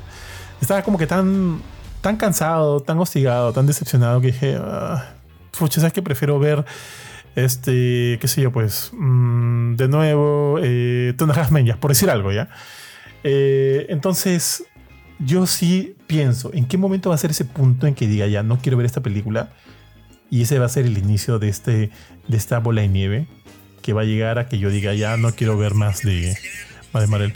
Mi papu, mi papu, esa vocecita. no sé. Pero no sé, ese es un temor que tengo, ¿ya? Ese es un temor que tengo, pero, pero también soy recontra O sea, al final probablemente vaya, igual vaya a ir a ver, ¿ya? Las vaya a ir a ver. Pero por lo menos de Marvel siento que podría ser ese punto. Alucinen, podría ser ese punto. Pero, pero bueno, volvamos a lo bonito. Volvamos a Guardianes de la Galaxia volumen 3, muchachos. Eh, justo ya lo dijo hace un ratito este Rodrigo en el trabajo de la música en la película. Creep, por ahí cual, cual más. Since You've Been Gone, también creo que es muy buena. Eh, no sé, si se, no sé si recuerdan algunas más. Yo siento que el trabajo de, la música fue mucho mejor en la primera película. Porque ya cuanto más puedes reciclar para la siguiente y la, y la otra. Siento que es mucho más fuerte en la primera película, pero igual, siento que esta nos brindó algunos temas que definitivamente te van a tocar algunos, algunos nervios por ahí, como lo dijo Rodrigo con Creep, ¿no? ¿Cómo ustedes sintieron la selección en esta pela de acá, en volumen 3? A, mí particularmente eh, sí me gustó, me quedo con Creep más que nada. pero siento que el volumen 1 y volumen 2 tuvieron un mejor soundtrack. Bueno, y también va en parte por, por el gusto que yo tengo, ¿no? Que me gusta la, la música de los 70 y 80.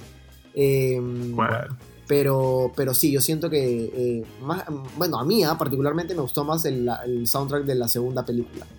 De la segunda me, me encantó, me encantó. En la segunda está Fox on the Run. Eh, sí, me parece que sí. Temón, weón. Sí, Temón. Está este. Pucha, está Blue Sky, hay, hay, hay varias, hay, hay muy buenas, muy buenas, este, muy buenas. Ahora, el primero también con I'm Not in Love, me parece increíble aperturar la película así. Este, mm, tenés Full Around también de, de, ¿cómo se llama? Eric Bishop, o sea, hay muy buenas canciones. Pero este, esta sí, por Creep me, me, me movió bastante, pero luego tal vez no tanto. ¿Sabes qué le dije aquí al buen Paco hace rato?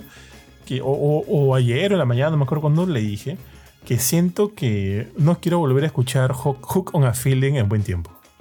¿Me- ent- ¿Entiendes por qué, Rodrigo? ¿Por qué? ¿Por qué? ¿Por qué? ¿Por qué? ¿Cuál lo quieres escuchar? Hook, hook on a Feeling.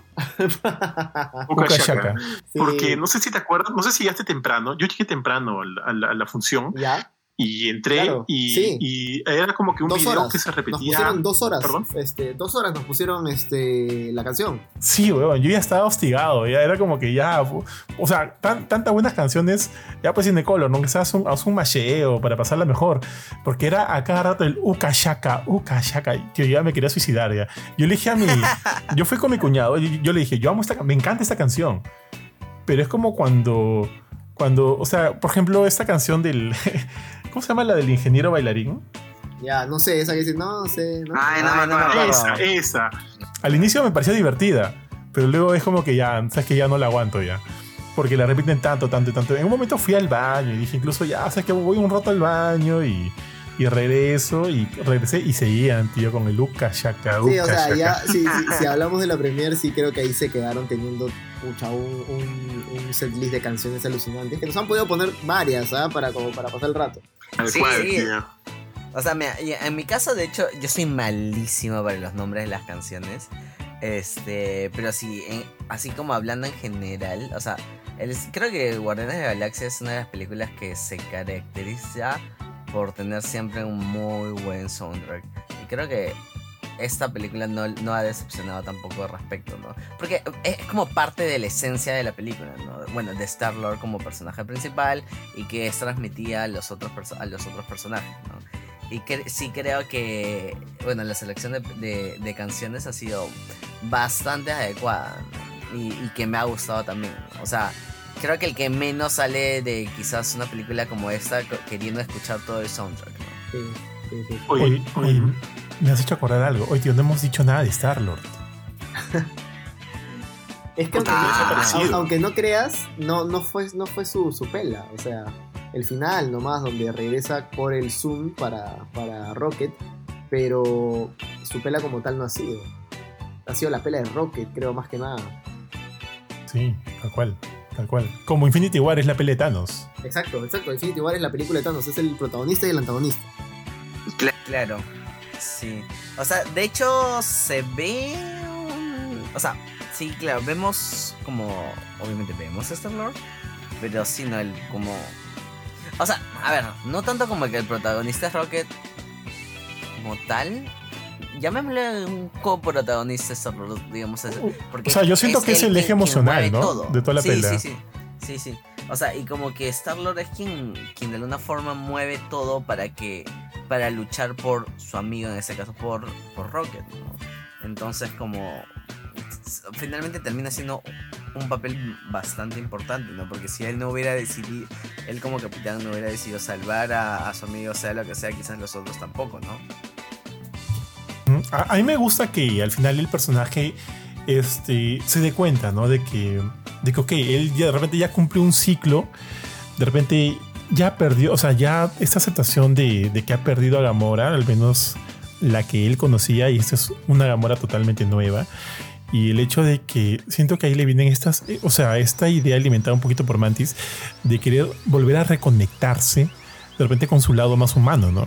Y qué es lo más humano que uno puede tener, en- bajo mi perspectiva, es tu familia. Tu familia es tu familia. Para mí la familia, es, o sea, eh, tío, es, es la del padrino. La familia es lo más importante. Para mí ese es mi, el, moro de mi vida, ¿no? Mi familia para mí es las personas en las que voy a confiar ciegamente, en las que puedo confiar mi vida. Y, y siento que, que Quill, que Peter quiere, o sea, no, no sé si quiere, pero necesita ahorita eso, ¿no? Y es ahí donde entra la idea del, del abuelo este, este, que obviamente es lo más cercano que tiene a su mamá, porque sabemos que tiene muy presente a su mamá. Ponte, en el final de la primera película, él durante toda la película este, se hace llamar Star-Lord, ¿no? Dígame Star-Lord, soy Star-Lord. Y al final, cuando leemos la, perdóname, la carta de, de la mamá, vemos que ella le decía a él Star-Lord de chiquito, ¿no? Y ese es un, este, o sea, nosotros, él lo sabe, pero ese es el momento en que recién la audiencia nosotros conocemos ese detalle. Y creo que es emocionalmente fuerte. Yo creo que esa parte yo lloré, tío, yo lloré. Y más me recuerdo, mi, mamá también falleció de cáncer y, y, hay como que por ahí ciertas cosas que me, que, que digo, oye, te entiendo, weón, ¿no? Te entiendo, te entiendo esto, entiendo tu dolor. Y eh, este, no sé si lo dijo, creo que lo dijo Rodrigo y me parece muy acertado. Acá todos son personajes que, pelean contra sus propios, contra su propio dolor, contra sus propios conflictos. Creo que sí lo dijiste tú, este, Rodrigo. Vemos que, que, esos conflictos también son parte de los villanos de esta película. Y, sabemos que él, obviamente que Peter se está luchando constantemente, ¿no? Al inicio lo vemos como, como este hombre roto, porque todo el mundo lo ve borracho y dicen, otra vez, ¿no? Otra vez borracho. Lo vemos como un personaje roto, lamentablemente, y que de alguna manera también está en esta búsqueda de, recomponerse un poco. Y a veces cuando, o sea, yo, yo soy psicólogo y para mí esta es una cosa que siempre, siempre lo tengo en cuenta.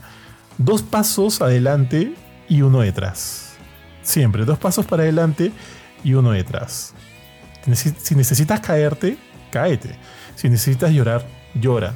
Pero vamos siempre dos pasos adelante. Y en ese momento siento yo que Peter necesita un poquito de, regresar. Cuando me refiero a un paso atrás, no necesariamente es como que retroceder en el camino, ¿no? Pero de repente sí regresar a reconectarse con ese lado más humano, con ese lado, como lo dije hace un ratito, ¿no? Que le recuerda a su mamá. Y, bueno, y es su abuelo en este caso, ¿no? Y vemos que está ahí. Y, yo en ese momento yo pensé, dejarán aquí Star Lord. Es como que él ya ya cuelga sus guantes, sus chimpunes de, superhéroe, ahí quedó. Y luego sale este mensajito, ¿no? Al final del, del postcrédito, con la idea de. ¿Cómo es? El, Super Star Lord, no, el. el algo así es. El, legendario. De Legendary Star Lord will retorno, como regresará. Y dije, ok, ok, chévere. Eh, siento que es un final como el que como el de Gamora, que o sea, uno uno no es que no es que siempre los finales van a ser felices para todos y el chico se va a quedar con la chica y listo, no. A veces son estos finales, ¿no? Y están bien. Eh, quiero, sí quiero ver más de Star-Lord, sí quiero ver más de él. Creo que también ha tenido una, un arco bonito. No ha sido el principal. Como, yo también o sea, sí concuerdo con que el eje emocional y narrativo de la película se ha enfocado en Rocket. Sí, sí, sí estoy de acuerdo con eso. Este, a pesar de que estamos en una película coral, sí siento que Rocket ha sido así ahí el, el MVP. Pero me gusta también el camino que le han dado a Star-Lord, ¿no? Y, quiero verlo recompuesto. Quiero ver que, cuál es el siguiente camino para él. Inclusive en un momento cuando hablaba con su abuelo hablaban de del hijo, de la pareja de su abuelo. Pensé que iba a salir, pensé que iba a ser alguien conocido, alucinen. Pero bueno, eso ya, ya no se vio. Pero me gusta saber de que hay un futuro más dentro del MCU para Star-Lord. ¿Cómo lo ven ustedes? Sí, o sea, de hecho es un personaje importante. Yo esperaría también ver eh, a los otros guardianes de alguna u otra forma. No creo que vaya a ser un tema de una separación como así total. O sea, por ahí con algún cameo o por ahí una la nueva generación de guardianes también. Pero mm, sí me da mucha curiosidad hacia dónde van a llevar la historia de, de Star-Lord. Y está bien, o sea, y, me. Digamos como me emociona también el, el, que todavía al menos estemos seguros de que va a continuar la línea por el lado de él y de nuevo, con la posibilidad de que tengamos por ahí algún cameo de alguno de los otros guardianes. Sería alucinante, verdad. O sea, yo creo que va para, para el desenlace de, de la saga que se está trabajando, creo que ahí vamos a tener este, de todas maneras, algún encuentro entre los guardianes, ¿no? Sí, sería bonito. Muchachos, ¿lloraron en la película en algún momento? Creo que el que te dice que no ha llorado es eh, está floreando. Yo sí, a mí se me salió una Este- lagrimita. No chillé, pero se me salió una lagrimita. ¿En qué parte? En eh, un par de partes de Rocket, cuando está en el cielo como Harry Potter. Ahí más o menos que se, que se me salió. bueno, sí, o sea, en esa parte O sea, creo que la mayoría de, de escenas en las que aparece Rocket, cuando, cuando lo va a coger al inicio, o sea, cuando sale primero chiquitito, cuando lo va a coger, este, mm, o sea, el alto evolucionador cuando lo va a sacar de la jaula, no me acuerdo si fue el alto evolucionador que lo sacó de la jaula, pero cuando se ve ahí que lo está sacando, que, fue casi casi al inicio, cuando no se sabe si, si va a poder vivir Rocket, eh, o sea, después de que eh, Warlord lo atacara y que estuviera ahí como muriendo prácticamente. Creo que fue Nebula o Mantis que grita. No me acuerdo cuál de las, cuál de las dos fue que, que le intenta poner el medkit. Este. O sea, que lo llama Star Lord, perdón. Este, en ese momento. Em, y ahí como esa desesperación de saber si iba a vivir o no iba a vivir también fue como miércoles, no. Este, y creo que un par de partes más que no me acuerdo. Yo casi lloro en el momento en que. En que matan a los amigos de, de Rocket, tío. Ahí casi se me sale una. Como les digo, yo soy bien llorón. En verdad soy bien llorón. Pero no, no lloré, no lloré. Pero casi se me sale una lágrima en esa parte en que matan a, lo- a los, a los otros animalitos. Y luego cuando. Puta, puta, en verdad, en verdad me dio mucha pena cuando Drax se despide de, Ne- de Mantis. Porque Drax ya estaba llorando, ¿no? Y se despide. Puta, me dio mucha pena. Mucha pena. O sea, Sí. esa parte, ah, de, o sea, el final también cuando se empiezan a despedir, cuando ya queda Rocket solito, este, mm, o sea, queda solo como, como capitán, este, esa parte, esa parte también era como bastante feeling y era como, maldita sea, no. Sí, sí. Porque ya se acabó todo acá. Pero hay- hay algo también Sí. que, me, que me quedó ju- justo ya como para hacer un último comentario de eso. Eh, y hablando de Marvel, yo salí del cine diciendo cómo Marvel arruga en matar personajes. Siempre arruga en matar personajes. Pero esta vez, o sea, sí, no, no, no se ha sentido forzado que tuvieron que matar a alguien. Se despidieron y ahí quedó la historia de cada uno. Pero tal vez hubiera sido un poco más fuerte y más chocante si es que alguien se moría, ¿no?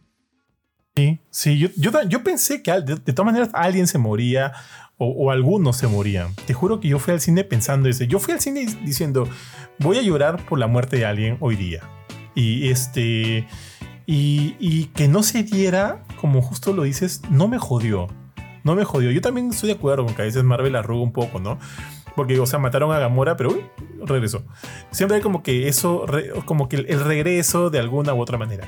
Entonces, yo pensé que, que aquí de repente alguien se moría porque finalmente estábamos ya en el final, en el cierre. y aparte también vemos en el tráiler, en, en el tráiler hay una escena donde vemos a, a Star-Lord quebrarse llorando, viendo a alguien entubado. En ese momento no se o sea, todos presumíamos que era Rocket, pero no se veía que era Rocket.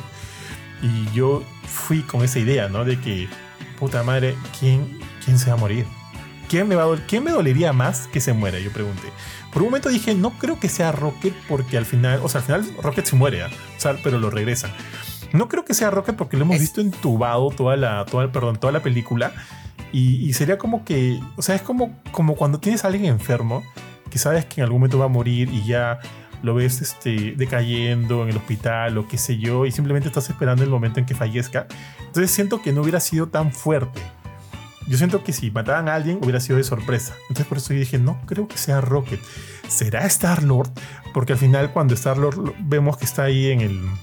comienza este, a congelarse, se le deforma la cara incluso. Yo dije, chucha, van a matar a Sta- a Star-Lord. También, también. Claro. Ah, esa parte también fue, me dio pena.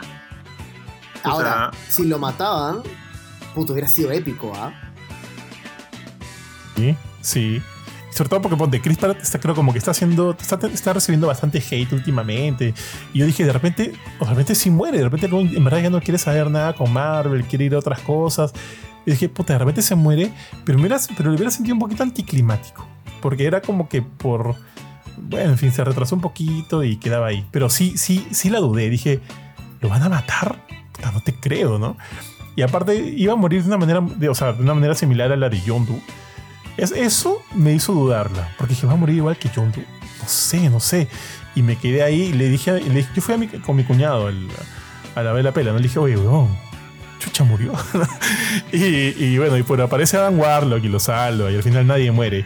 Y no me jode, no me jode. Es como que... eh, o sea, yo sí siento que la película ha ido a donde quería ir.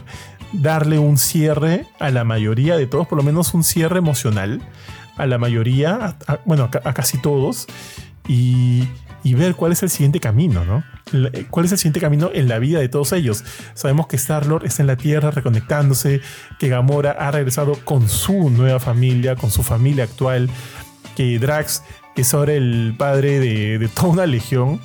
Eh, Nebula es la líder y está ahí con ellos porque vemos que se preocupa. O sea, eh, vemos que ella es ahora una. No, no ahora es, sino que finalmente abraza este lado un poco más este. No quiero decir sensible, sino este. Sí, más humano, que le da el valor a la. a- a- a- le da el valor a lo que está alrededor de ella, ¿no? Eh, y bueno, Rocket y, y Groot siguen juntos, lo cual me parece. O sea, Rocket siempre tiene que estar junto a Groot y eso me parece genial. Y él siendo el nuevo líder de los guardianes, al final cuando se despiden todos le dan esta señal, ¿no? De, de capitán, cogiéndose el puño y tocándose en el corazón, me pareció tan lindísimo. Y el punto, y uno de los puntos finales antes de que cierre la película es cuando Rocket está hablando de la música, ¿no? Y, parece que ha inculcado a todos con la música de la Tierra, de los 70s, de los 80s, y a él le preguntan, ¿no? ¿Y cuál es tu canción favorita? Y Rocket dice, a mí me gusta esta. Y pone Come and Get Your Love, que es la canción que abrió toda, la, toda esta trilogía. Y me parece, o sea, poéticamente hermoso que esa canción sea también la que la cierre. Y ya está. Y con eso acaba la película. Muy, muy lindo. Sí, tal cual, tal cual. Y ahí salen los créditos, tío, y vemos como escenas de las otras películas. Vemos lo... ¿Cuál fue el primer postcrédito? Eh, Ah, es la de Rocket, pues siendo el líder, ¿no? Como líder. Y ahí el segundo Rocket. ya es de Star-Lord. sí. No, no, espera, espera, espera. Pero el primero hay también como bastante que. O sea, el primero es cuando están en este país. No, en este planeta con. Con. Ah. Que iban a luchar con una cosa que parecen lobos. Con los nuevos también- guardianes. Claro, con los nuevos órdenes. Pero ahí hay también cosas importantes. O sea, tipo la, el- la nueva versión de. Este. De Groot. Que es como. O sea, ahí me pareció. O sea, brutal. Que es como. en- creo que es como el King Groot. eh, que, que es que de los videojuegos. Este. Y luego la, esta chiquita que creo que mencionaste al inicio. Que sabemos que es como medio importante. Este. Y bueno, básicamente eso, ¿no? Pero ya el segundo postcrédito sí, donde nos dan el vistazo de. De lo de que lo va a venir. ¿no? Claro. Justo en ese primer postcrédito es donde sale la canción esta de Come, and Get Your Love. Si por ahí la quieren escuchar, es la de. A lo que nos están escuchando, es, es la versión de Redbone, que es muy, muy buena. Y al final, sí, pues ya al final es. El último postcrédito es lo de. De Star-Lord, ¿no? Y de su aparente regreso. Y, y ya, tío. Con eso acaba la película. Y así como. O sea, quiero darles a, a los dos un momento para un cierre personal. Simplemente yo sí quiero decir que, como les dije al inicio, estaba tan decepcionado de ver películas malas, películas que siguen una fórmula para mí bastante fría de parte de Marvel, a ver esta película llena de corazón, llena de emociones. No me acuerdo a quién, a quién de ustedes se lo dije, pero a mí hacía tiempo que Marvel no me hacía, no me hacía sentir nada, sinceramente. O sea, me hacía sentir muy, muy poco. En esta película he sufrido, he casi llorado, me he reído un montón y, termina con un, y termina con un cierre en el cual a mí me hace pensar qué buena película acabo de ver. Y me voy contento a mi casa. Y me llevo a mi casa y sigo feliz porque he visto una muy buena película y me acuerdo de ella y quiero volverla a verla ahora con mi esposa.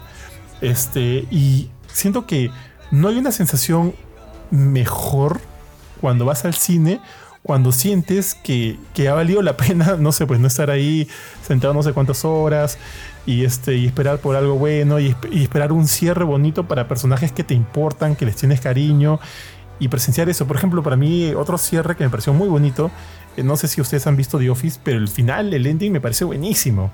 Es como que te, te, te, te, te engloba un, toda una sensación de entre triste, como que bittersweet, porque te vas a despedir de, de personas o de personajes con quienes te has encariñado, pero sabes que el cierre ha sido bonito y ha sido lo que ellos merecían. Y siento que cada uno de los personajes de Guardianes merecían ese final. Me alegra mucho que Nebula sea feliz, que Nebula ahora sonría, que Nebula tenga propósitos en su vida. Me gusta que Rocket sea ahora el guardián. Y, y- cuando nos enseña que esta canción es su favorita, es de alguna manera nos dice que sigue manteniendo este amor bastante fuerte por sus antiguos camaradas, ¿no? Y si bien ahorita está con nuevas personas, el que traiga esa canción significa que todos los anteriores siguen con él. Y eso me parece poderoso, bonito, importante. Eh, Quill está en su camino, Gamora también es feliz, la vemos feliz a ella. Cuando llega a la, a la- a la nave de los Ravagers, está feliz, sonríe, de sentirse bienvenida de nuevo. Y Groot, pues, ¿no? Siempre, siempre siendo... Ahora Groot, creo, no me acuerdo qué frase dijo, pero dijo algo aparte Ah. de I am Groot. Los quiero Sí, a todos. ¿cómo ¿cómo dijo? dijo? Los quiero a todos. La-. Los quiero a todos. I love you all. Ah, qué buena. Qué buena, ya. Entonces, yo me quedo con eso. De que me brinden algo que, que haga que mi, mi frío corazón se sienta cálido, tío. Y eso me gusta. Eso me gusta. No sé ustedes, muchachos. O sea, de, de mi lado, en general, como. O sea, me quedo con el gran desarrollo que ha tenido a nivel personajes. Cómo hemos podido conocer aún mucho más, encariñarnos mucho más con cada uno, con todos los personajes que, que de, de los Guardianes de la Galaxia como tal. El buen desarrollo del, del, villano. eh, bueno, todo el buen soundtrack, buenos postcréditos. em, y, y tipo, obvio me quedo con muchísima pena por porque ya llega a su fin, pero creo que han tenido una muy buena etapa. Este. Y como se están despidiendo como en una de sus mejores etapas. Y pues nada, o sea, con la expectativa de lo que se viene para, para el nuevo equipo como tal de Guardianes de la Galaxia y el futuro en este caso de Star-Lord. ¿no? Y que James Gunn es un genio. James Gunn es un genio, sí. De hecho, eh, con lo que yo me quedo es con una gran franquicia que funciona de forma independiente, tremendamente bien, sin depender de ninguna película más de Marvel ni nada. Con un in- increíble desarrollo de personajes, con una nostalgia grande por lo que fue, por lo que fue esta, esta, este camino de los guardianes. Y lo bonito que es cuando te dejan chambear, ¿no? Cuando, cuando dejan chambear a un director que le quiere meter todo su corazón, que le quiere meter todo, todo, todo el feeling posible, salen películas como esta, ¿no? Eh, hace tiempo que Marvel no nos tenía acostumbrados a una película que te genere tantas emociones y que cumpla su objetivo real, que no solamente es vender tickets para la siguiente película, sino eh, una película que realmente te, deja una enseñanza, te deja una sensación, te llegas, llegas a tu casa pensando en la película, pero por los sentimientos que te generó. Eh, me quedo con eso y con lo bonito que, fue el camino de los guardianes. Tal cual, tío, tal cual. Me da risa porque justo eso de, querer hablar de la película. Me acuerdo que cuando ya nos íbamos, eh, ahora la, la van fue en el jockey y, y un momento se hace un tráfico bien feo para salir y yo estoy ahí con mi carro y, de repente veo a la derecha y también está ahí estancado el buen funkeando. Está como que ya abrimos la ventana y mientras esperábamos que, que, agilere, que se agilice ese tráfico, comenzamos a hablar un poquito de la película, tío. Porque te da ganas de hablar de ella, te da ganas de hablar de ella y también eso es, esa es una de las razones por las cuales estamos aquí. Y sí, muchachos, en verdad les quiero agradecer mucho. Me quedo con muchas de las cosas que han comentado. Siento que, siento que concuerdo, concuerdo con todo. Y, me gusta, me gusta mucho que, que, se pueda hablar de este tipo de cosas. Antes de irnos, chicos, ¿dónde los encontramos? Este, bueno, sé que acá mi, le he dicho funkeando toda, en todo el, todo, el, todo el programa. Eh, pero sí, sabe, sí sé que te encontramos a ti en Instagram, funkeando. No sé, de repente otras redes más. perdón. Este, ya, en Instagram, en TikTok y en Facebook como funkeando.p, tal cual. Em, así me encuentran. Eh, por ahí en YouTube también como Funkeando y más, aunque están medio abandonados. Pero por ahí, por ahí me encuentran siempre eh, conversando un poco de películas, series, coleccionables, hasta animes y un poquito también de, de tecnología y videojuegos.